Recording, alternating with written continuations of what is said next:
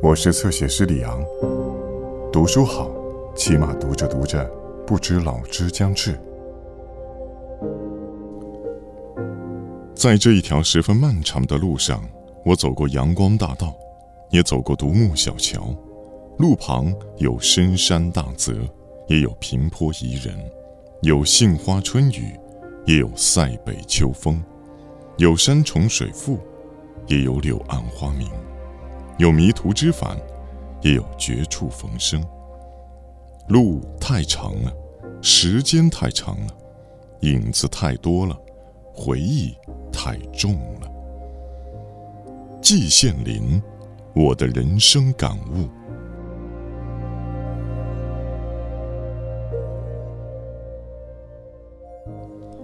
我从来没有想到我能活到八十岁，如今竟然活到了八十岁，然而又一点也没有八十岁的感觉，岂非多多怪事？我相无大志，包括自己活的年龄在内，我的父母都没有活过五十，因此我自己的原定计划是活到五十。这样已经超过了父母，很不错了。不知怎么一来，宛如一场春梦，我活到了五十岁。那里正值所谓三年自然灾害，我流年不利，颇挨了一阵子饿。但是我是曾经沧海难为水，在二次世界大战时，我正在德国，我经受了而今难以想象的饥饿的考验，以致失去了饱的感觉。我们那一点灾害，同德国比起来，真如小巫见大巫。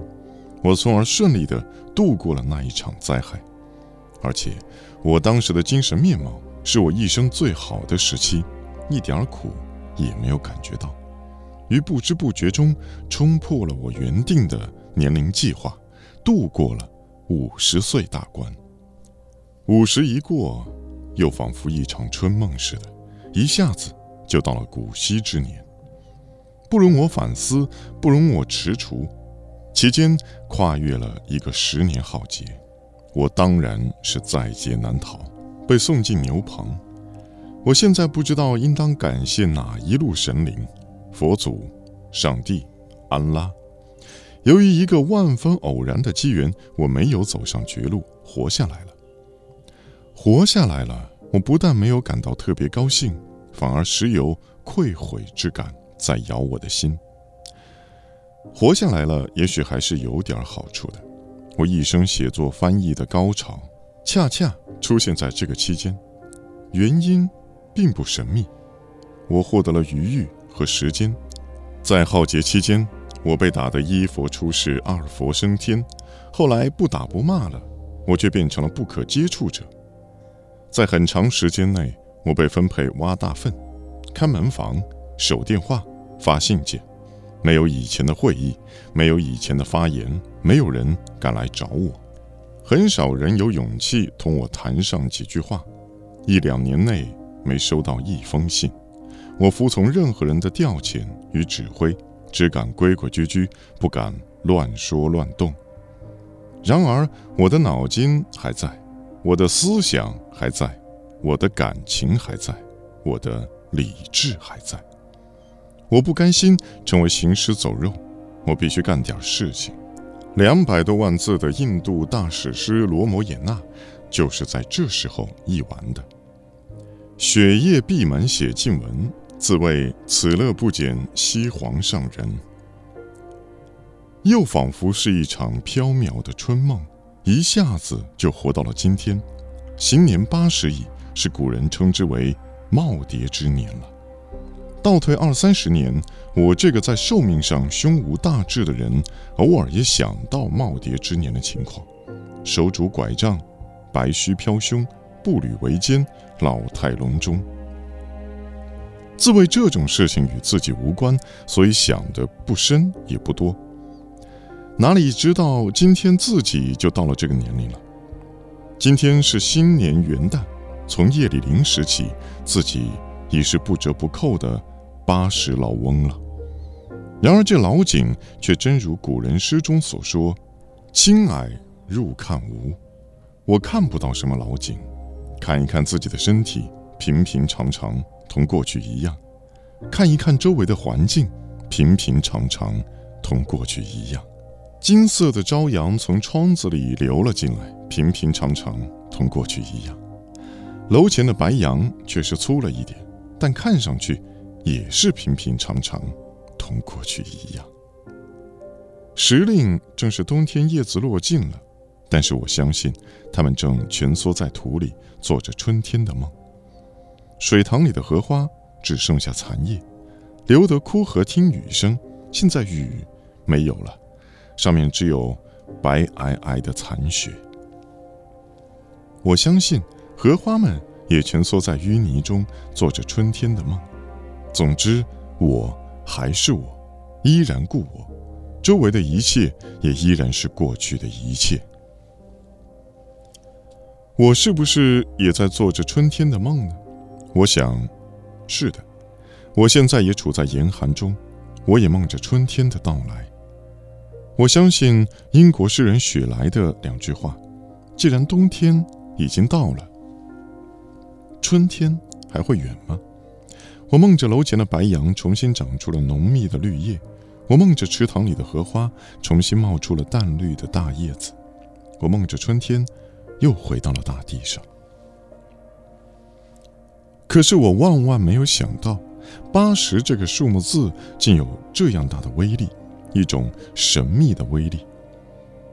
自己已经八十岁了，我吃惊的暗自思忖，他逼迫着我向前看一看，又回头看一看。向前看，灰蒙蒙的一团，路不清楚，但也不是很长。确实没有什么好看的地方，不看也罢。而回头看呢？则在灰蒙蒙的一团中，清晰地看到了一条路，路极长，是我一步一步走过来的。这条路的顶端是清平县的官庄。我看到了一片辉煌的土房，中间闪着苇塘里的水光，还有我大奶奶和母亲的面影。这条路延伸出来，我看到了全城的大明湖。这条路又延伸出去。我看到了水木清华，接着又看到德国小城哥廷根斑斓的秋色，上面飘动着我那母亲似的女房东和祖父似的老教授的面影。路陡然又从万里之外折回到神州大地，我看到了红楼，看到了烟云的湖光塔影，令人泄气，而且大煞风景的是。我竟又看到了牛棚的牢头镜子，那一副牛头马面似的凝恶的面孔。再看下去，路就缩住了，一直缩到我的脚下。在这一条十分漫长的路上，我走过阳光大道，也走过独木小桥。路旁有深山大泽，也有平坡宜人，有杏花春雨，也有塞北秋风。有山重水复，也有柳暗花明；有迷途知返，也有绝处逢生。路太长了，时间太长了，影子太多了，回忆太重了。我真正感觉到，我负担不了，也忍受不了。我想脱掉一切，还我一个自由自在身。回头看，既然这样沉重，能不能向前看呢？我上面已经说到，向前看，路不是很长，没有什么好看的地方。我现在正像鲁迅的散文诗《过客》中的一个过客，他不知道是从什么地方走来的，终于走到了老翁和小女孩的土屋前面，讨了点水喝。老翁看他已经疲惫不堪，劝他休息一下。他说：“从我还能记得的时候起，我就在这么走，要走到一个地方去。”这地方就在前面，我单记得走了许多路，现在来到这里了，我接着就要走向那边去。况且还有声音常在前面催促我、叫唤我，使我吸不下。那边，西边是什么地方呢？老人说，前面是坟。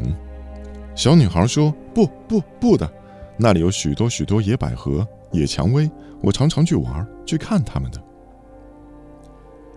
我理解这个过客的心情，我自己也是一个过客，但是从来没有什么声音催着我走，而是同世界上任何人一样，我是非走不行的，不用催促，也是非走不行的。走到什么地方去呢？走到西边的坟那里，这是一切人的归宿。我记得屠格涅夫的一首散文诗里也讲了这个意思。我并不怕坟，只是在走了这么长的路以后，我真想停下来休息片刻。然而，我不能。不管你愿意不愿意，反正是非走不行。聊以自慰的是，我同那个老翁还不一样。有的地方颇像那个小女孩。我既看到了坟，也看到了野百合和野蔷薇。更多精彩内容，请在新浪微博、微信公众号关注“侧写师李昂”。